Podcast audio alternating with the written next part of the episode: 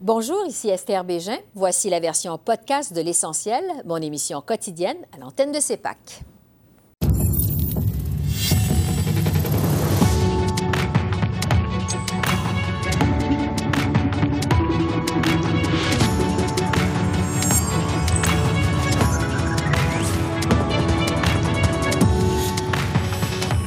Soir, crise du coronavirus. Pressé de toutes parts, le gouvernement Trudeau dévoilera des mesures d'aide concrètes aux Canadiens sous peu.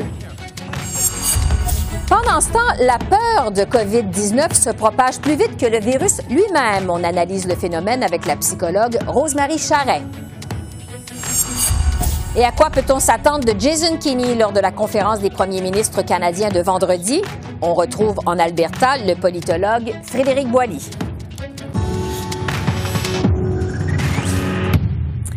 Bonsoir, Mesdames, Messieurs. Les questions se multiplient quant à la réponse du gouvernement Trudeau face au coronavirus et ses répercussions sur l'économie canadienne. Les partis d'opposition aux communes réclament plus d'informations quant aux mesures qui pourraient être mises de l'avant pour aider les entreprises et les travailleurs touchés par l'épidémie. J'en parle avec Marc-André. Marc-André, bonsoir. Donc, le premier ministre Trudeau, évidemment, a rencontré son conseil des ministres comme à tous les mardis. Euh, Qu'est-ce qu'on a appris sur le plan d'intervention du gouvernement? Mais en fait, il faudra attendre encore un peu plus de temps avant d'en avoir une bonne idée parce que le premier ministre a affirmé qu'il est très conscient que, évidemment, le coronavirus aura un impact sur l'économie canadienne. Il a affirmé qu'il sera prêt à répondre à ses besoins, à venir en aide aux travailleurs et aux, aux entreprises, mais il n'y a toujours pas de mesures concrètes qui ont été euh, annoncées par Mhm. le gouvernement pour l'instant. M. Trudeau a en fait profité de l'occasion pour défendre euh, la réponse de ce gouvernement à la crise du coronavirus dans son ensemble. On peut l'écouter. On est en train de donner toutes les recommandations nécessaires aux Canadiens pour se garder en sécurité. On a énormément confiance dans les choix que les gens sont en train de faire parce qu'on leur donne l'information nécessaire. On est en train de suivre euh, toutes les recommandations des experts et des, euh, des, euh, des- des scientifiques. On va continuer de prendre très au sérieux cette situation et de coordonner avec les provinces, avec tous nos partenaires à l'international et de façon domestique. Et donc, le gouvernement martèle qu'il a la situation en main pour, en, fait, protéger l'économie canadienne et euh, la santé des Canadiens également. Mais pour l'instant, on ignore quelles mesures vont être mises de l'avant, finalement. Exactement. En fait, le gouvernement a laissé entendre qu'il allait mettre en place des mesures pour venir en aide aux, aux- aux travailleurs, aux entreprises. On pourrait, par exemple, éliminer la période d'attente pour l'assurance-emploi, par exemple, pour les travailleurs qui doivent s'isoler à la maison si jamais ils tombent malades. La ministre du Tourisme et du Développement économique, euh, Mélanie Joly, a souligné aujourd'hui qu'on veut surtout venir en aide aux secteurs qui ont été frappés de plein fouet par euh, l'épidémie du coronavirus. On peut parler, par exemple, du secteur du tourisme. Évidemment, les, les gens voyagent beaucoup moins. Là-dessus, on écoute la ministre Joly. On est encore, euh, on a de bonnes conversations avec euh, différents milieux d'affaires. Hier, j'ai eu l'occasion de parler avec le PDG d'Air Canada, le PDG de WestJet, bref, plusieurs euh, chefs d'entreprise pour comprendre un peu plus l'impact de ce qui est vécu présentement. Et donc, on aura l'occasion plus tard aujourd'hui d'avoir une conversation dans le contexte du, euh, du comité sur qu'est-ce qu'on peut faire pour aider l'économie, puis aussi, encore et toujours, protéger Canada. Esther, ce comité que la ministre mentionne, c'est le comité spécial du cabinet qui a été formé pour se pencher spécifiquement sur le coronavirus. Il a été formé la semaine dernière. Ce comité s'est rencontré cet après-midi après la réunion hebdomadaire du cabinet du Conseil des ministres. Euh, ce comité pardon, est présidé par la ministre euh, Freeland. On peut l'écouter. Je pense que euh, on est maintenant euh, au moment quand on doit mettre en place les mesures concrètes. On a discuté les mesures concrètes et on va euh, dans c'est une question des jours euh, pour les annonces des mesures concrètes qu'on a faites. Évidemment, cette absence de mesures concrètes n'a pas du tout plu à l'opposition. La question a rebondi à la Chambre des communes et donc on peut écouter ces échanges entre le premier ministre et le député conservateur Gérard Deltel et le chef du Bloc québécois Yves-François Blanchet.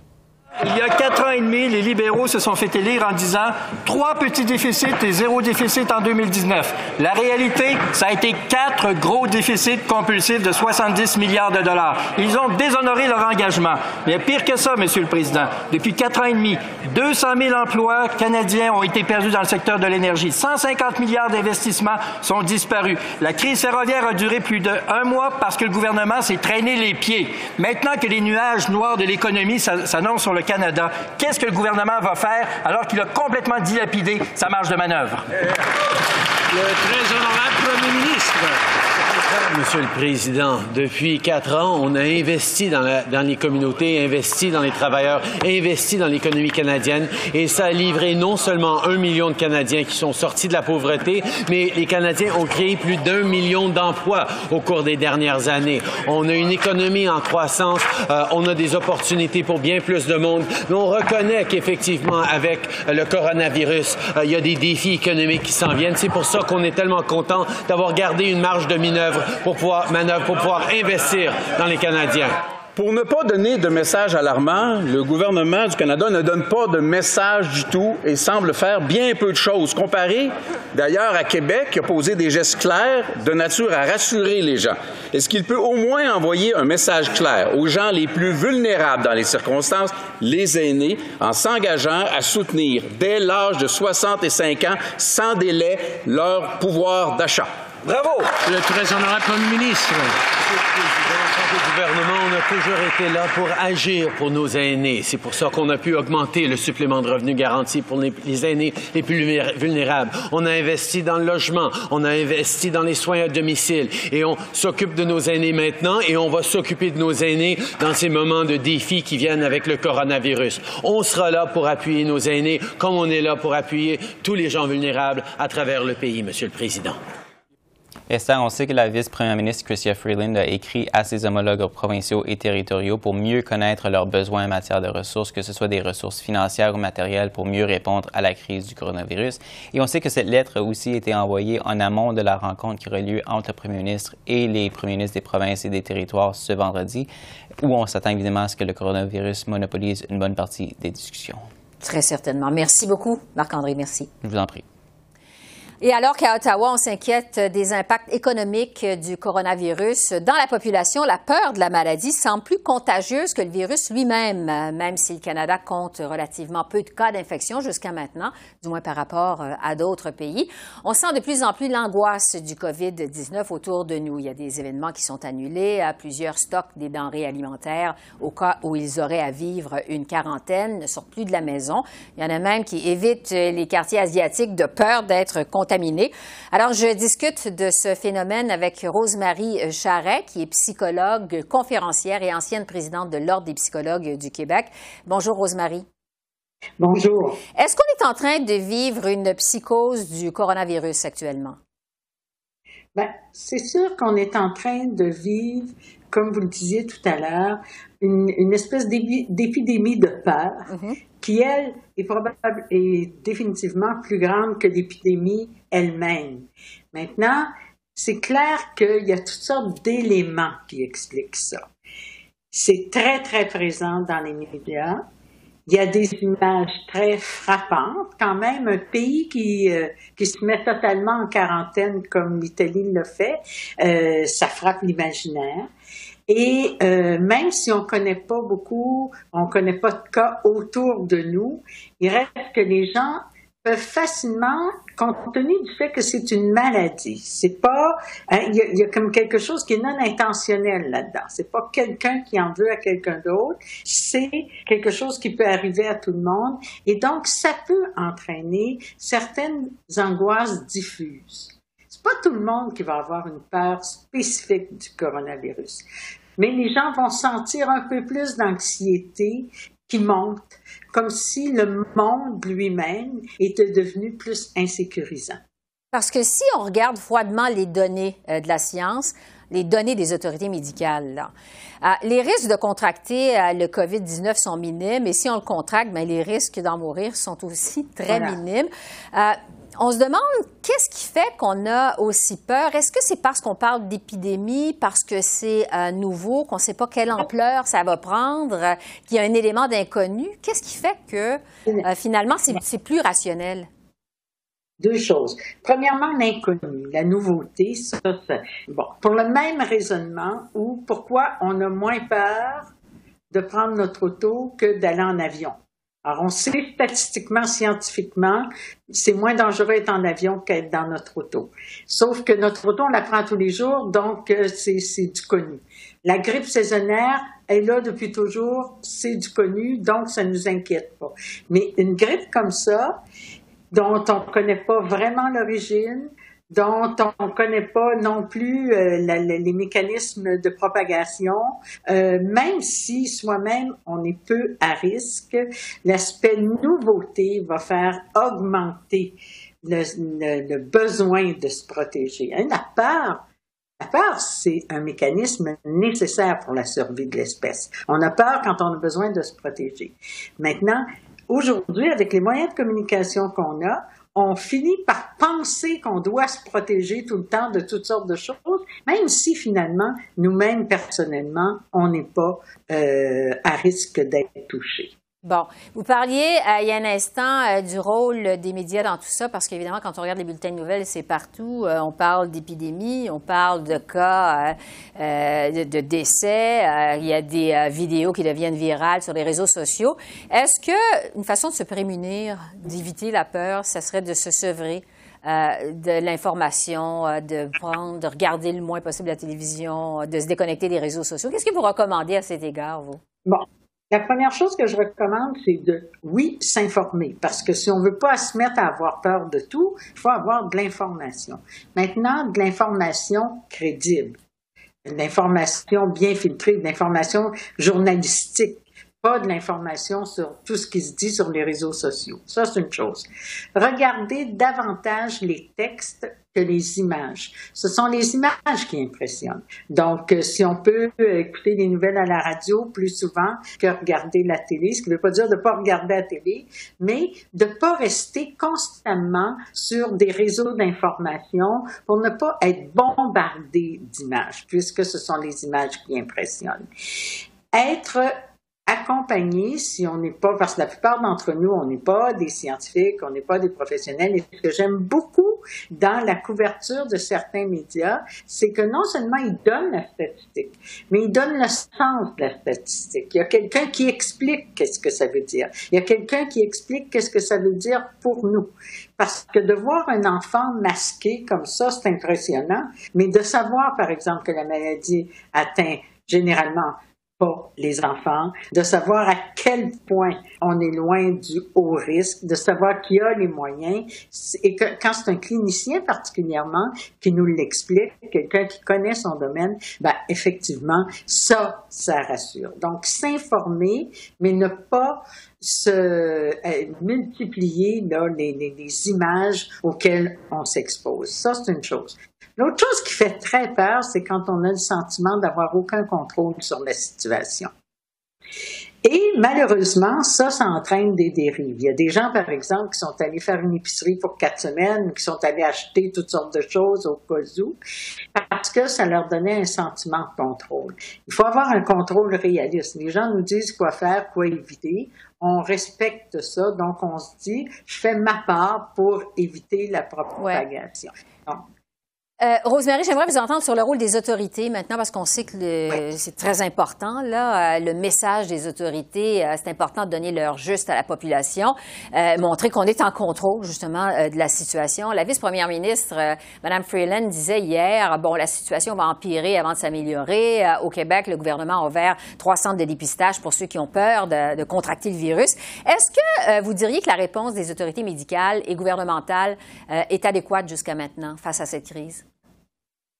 Ma perception, c'est que c'est parce que, premièrement, on nous informe. La dernière chose qu'un gouvernement, qu'un ministre de la Santé ou que tout, tout dirigeant qui veut bien euh, encadrer une population, la dernière chose qu'il faut qu'il fasse, c'est perdre sa crédibilité. Donc, il faut qu'il garde sa crédibilité. Pour ça, il faut qu'il dise la vérité. Maintenant, il faut qu'il dise la vérité sur les risques et sur les moyens. Donc, je pense qu'actuellement, on nous informe assez bien des risques et des moyens qui sont mis à notre disposition. Donc, il y a la partie inquiétante, le risque, et il y a la partie rassurante qui consiste en moyens de, dans ce cas-ci même, dans moyens de prévention, puisqu'il s'agit de détecter davantage, de, mieux détecter des maladies. Alors qu'on attend de voir euh, quelle proportion euh, l'épidémie va prendre euh, chez nous, est-ce que vous pensez que cet épisode de peur qu'on vit de façon collective en ce moment, ça pourrait changer nos comportements à plus long terme, la façon dont on vit, vous pensez? Parce que c'est une première quand même, une épidémie comme ça, d'un tel virus. Est-ce que ça pourrait avoir des changements à long terme sur nos comportements, vous pensez?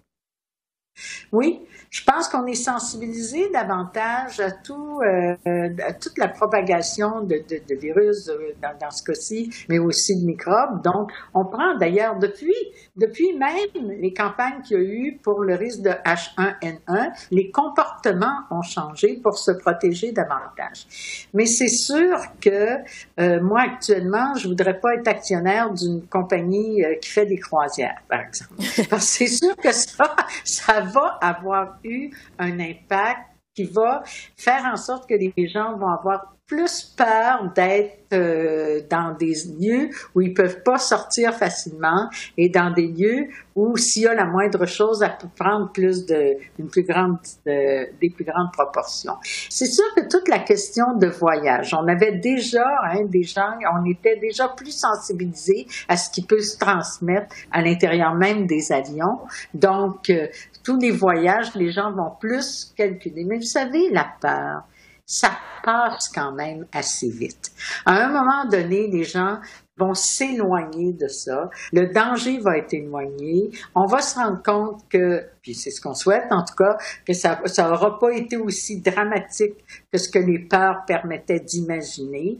Et finalement, on va faire la paix avec notre environnement, puis on va retrouver notre sérénité et nos habitudes avec peut-être un peu plus de prudence, mais ça, c'est pas mauvais. Oui, on va se laisser sur ces euh, paroles optimistes. Rosemary Charret, psychologue, conférencière et ancienne présidente de l'Ordre des psychologues du Québec. Merci beaucoup d'avoir pris le temps de nous parler aujourd'hui. Merci. Ça m'a fait plaisir. Au revoir. Bye bye.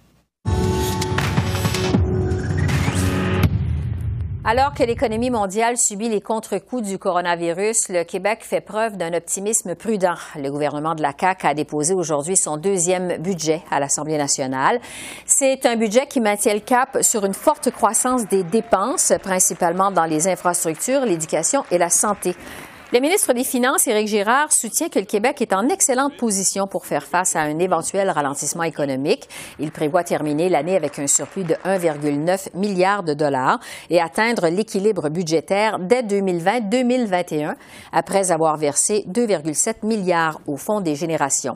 Le ministre Girard soutient aussi que le PIB du Québec a augmenté plus que celui de la moyenne canadienne, ce qui vient réduire l'écart du niveau de vie entre le Québec et l'Ontario. Et l'environnement fait aussi son entrée au chapitre des priorités gouvernementales au Québec avec un investissement de 6,7 milliards de dollars sur six ans pour le développement d'économies vertes. L'urgence climatique impose un autre défi, celui de la réduction des émissions de gaz à effet de serre. Le gouvernement a choisi de relever de front les défis de la création de richesses et de la réduction des émissions de gaz à effet de serre. La lutte contre les changements climatiques nous offre l'occasion de transformer l'économie québécoise pour la propulser vers les marchés de l'avenir, pour bâtir une économie verte. Avec ce deuxième budget, nous augmenterons notre richesse en bâtissant une économie verte, et ce, en misant prioritairement sur l'électrification de l'économie. Et nous poursuivrons en même temps nos efforts afin d'offrir aux Québécois des services de qualité répondant à leurs besoins. Et c'était jour de budget également du côté du Nouveau-Brunswick. Le gouvernement minoritaire de Blaine Higgs a déposé un budget équilibré qui contient des mesures chères aux partis d'opposition, le but étant d'assurer la survie de ce gouvernement. Le budget du Nouveau-Brunswick s'élève à 1,2 milliard de dollars. Il prévoit entre autres des dépenses dans la santé, l'aide sociale et l'éducation. On fait un saut du côté de l'Alberta où plusieurs se demandent quel impact aura la chute dramatique des prix du pétrole sur les finances de la province et du même coup sur le moral des Albertains, sur leur sentiment d'aliénation. Les prix euh, du pétrole, euh, on le sait, ont baissé euh, de presque 30% lundi. C'est une baisse qui survient dans un marché déjà fragilisé par le coronavirus. Et après le retrait du projet de sable bitumineux de Tech Frontier. Alors, pour prendre le pouls des Albertains, je retrouve du côté d'Edmonton Frédéric Boily, politologue à l'Université de l'Alberta. Bonjour, Frédéric. Bonjour. Ah, en fait, c'est comme si les mauvaises nouvelles vraiment s'abattaient euh, sur l'Alberta, les mauvaises nouvelles économiques. De façon générale, je vous demanderais d'entrée de jeu, quel est l'état d'esprit euh, des Albertains actuellement? Ah, l'état d'esprit est sombre. Il est sombre du côté du gouvernement, du côté de l'opposition, euh, parce que ce qui s'est passé hier, les Albertains sont habitués à voir des fluctuations dans les prix du pétrole. Les gouvernements à de multiples reprises dans le passé, ont été aux prises avec ça. Mais hier, la, la façon dont la chute s'est produite de manière très, très forte, il faut remonter presque une trentaine d'années dans le passé pour voir quelque chose de, de comparable. Et donc, ça fait que on est dans une situation véritablement inédite avec la chute du prix du pétrole, évidemment, mhm. le coronavirus. Et donc, quand on met tout ça ensemble, ça en fait beaucoup pour un gouvernement qui devait euh, rétablir l'équilibre des finances publiques. Oui. Est-ce que, peut-être c'est trop tôt pour demander cette question-là, mais ça vient augmenter le sentiment d'aliénation des, des, Albertains, ce qui se passe actuellement? Euh, ça vient donner davantage de munitions euh, aux partisans du Wexit? Probablement parce que euh, il y a cette chute des prix euh, du pétrole, mais il y a aussi tous les projets qui euh, ont été mis et qui vont être mis sur la glace. C'est aussi le fameux projet Frontière qui a été retiré de l'approbation par la, la, compagnie il y a quoi maintenant peut-être deux semaines. Mm-hmm quand on met tout ça ensemble, ben là, c'est clair que ça va donner des munitions à tous ceux qui disent que l'Alberta a été traité injustement, ou en tout cas a été traité, euh, disons, de manière euh, à retardement, c'est-à-dire qu'on attend que les mauvaises nouvelles s'accumulent euh, pour essayer de trouver des solutions économiques, des solutions politiques. Et c'est dans ce contexte-là que ça met de la pression sur le gouvernement des conservateurs unis de Jason Kenney, qui aussi devra essayer de trouver des moyens pour faire cette pression politique euh, dans un contexte économique où euh, sa marge de manœuvre va être considérablement réduite. Et c'est dans ce contexte-là qu'il s'amène à une rencontre des premiers ministres des provinces avec M. Trudeau vendredi. Euh, on peut s'attendre à ce que le premier ministre Kenny arrive avec ses demandes. Est-ce que justement, on peut s'attendre à un Jason Kenney particulièrement revendicateur lors de cette réunion de vendredi des premiers ministres canadiens? Je pense qu'il va être sur un mode, oui, plutôt revendicateur, notamment parce que déjà le budget, dans le budget euh, d'il y a deux semaines, on avait annoncé qu'on aurait des revendications auprès d'Ottawa, notamment de revoir euh, le programme de stabilisation fiscale pour essayer de euh, revoir du côté albertain des sommes qu'on dit qu'on pourrait avoir si le programme était changé. Donc, on parle d'une somme de quoi un peu plus de 2,5 milliards de dollars et donc de manière rétroactive. ça, je m'attends à ce que le gouvernement revienne avec cette demande et peut-être d'autres demandes, évidemment, euh, pour euh, des programmes peut-être un peu plus ponctuels en matière d'infrastructure, c'est-à-dire euh, accélérer certains projets d'infrastructure. Et là, il pourra peut-être trouver des alliés, évidemment, du côté de d'autres provinces. Mais ça serait très surprenant que Jason Kenney arrive, disons, des bras croisés la semaine, à la fin de la semaine manifestement, il lui faut montrer que, comme il l'a dit hier dans une conférence de presse, que tout est sur la table pour essayer de protéger l'économie euh, albertaine, y compris euh, des demandes auprès du gouvernement fédéral. Oui, parce qu'on sait qu'il veut aussi forcer le gouvernement fédéral à revoir son programme de péréquation. Est-ce qu'on juge du côté de l'Alberta euh, que Jason Kenney est en bonne position actuellement pour mettre encore plus de pression sur le gouvernement fédéral avec toutes ces demandes? Ben, il se trouve dans une, euh, dans une euh, position où il n'a pas la position de force qu'il avait auparavant, parce que justement, euh, d'une certaine façon, il a besoin de l'implication du gouvernement fédéral pour essayer de passer à travers ce qui s'annonce. on ne prononce pas encore le mot en R, c'est-à-dire le mot récession, mais ça commence à se discuter. L'aggravation aussi des finances publiques fait en sorte que Jason Kenney a déjà pris des mesures impopulaires lors du budget. Est-ce qu'il veut encore prendre des mesures et donc des coupures euh, qui vont toucher les Albertains, ce qui pourrait fragiliser sa position à l'interne. Et donc, une position fragilisée à l'interne ne l'amène pas nécessairement à avoir une position plus forte euh, sur la scène fédérale. Il faudrait qu'il trouve des alliés. Est-ce que euh, on va aller, par exemple, du côté de la Saskatchewan, peut-être même du côté maintenant de la Colombie-Britannique, depuis que la Colombie-Britannique également a des problèmes avec le gazoduc dans le nord euh, de la province. Donc, euh, il y a peut-être une nouvelle dynamique aussi qui va se mettre en place euh, entre les différents premiers ministres de l'Ouest. Oui, ça, ça restera à voir dans cette rencontre. J'aimerais revenir sur justement le budget qui a été présenté en Alberta le 27 février dernier, où on prévoyait un retour à l'équilibre budgétaire pour l'an 2022-2023. Est-ce que la chute des prix du pétrole de façon aussi draconienne qu'on l'a vu lundi, ça remet en question les prévisions euh, budgétaires euh, du gouvernement de l'Alberta? On a l'impression que oui, parce que d'abord, euh, on prévoit pas un rétablissement, même si aujourd'hui c'était un peu mieux, mais on prévoit pas un, véritable rétablissement qui permettrait euh, au gouvernement euh, d'avoir un prix du pétrole qui soit proche de sa moyenne à 58 dollars. Et il faut savoir que euh, la moindre variation d'un dollar dans le prix du baril de pétrole fait en sorte que c'est un peu plus de 350 millions de dollars en moins dans les coffres du gouvernement, ou en plus quand ça va bien.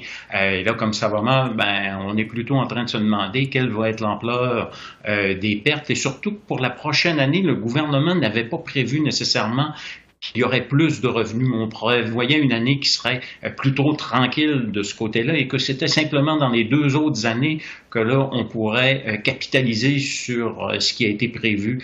Or, si la prochaine année n'est pas bonne, les autres années ne, ne devraient pas l'être non plus. Non, ça... Ouais.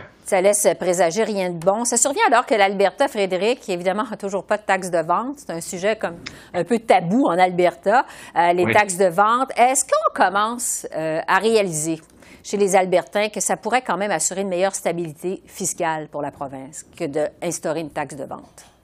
Ça, c'est le grand paradoxe de la politique albertaine. Euh, on peut trouver des économistes de droite, même des économistes qui étaient du côté des conservateurs, qui disaient qu'une taxe de vente, au moins temporaire, pour quelques années, par exemple, lorsqu'il se produit euh, des difficultés économiques avec des chutes des prix du pétrole, euh, qui permettrait justement d'assurer une certaine stabilité. Mais quand vient le temps d'aller aux politiques, que ce soit à droite ou à gauche, parce que les néo-démocrates aussi ont refusé d'aller dans cette direction-là. Et moi, j'étais un de ceux qui pensaient que peut-être que les néo-démocrates, lors de la dernière élection provinciale, essaieraient peut-être de mettre ça sur la table, mm-hmm. mais ils ne l'ont pas fait.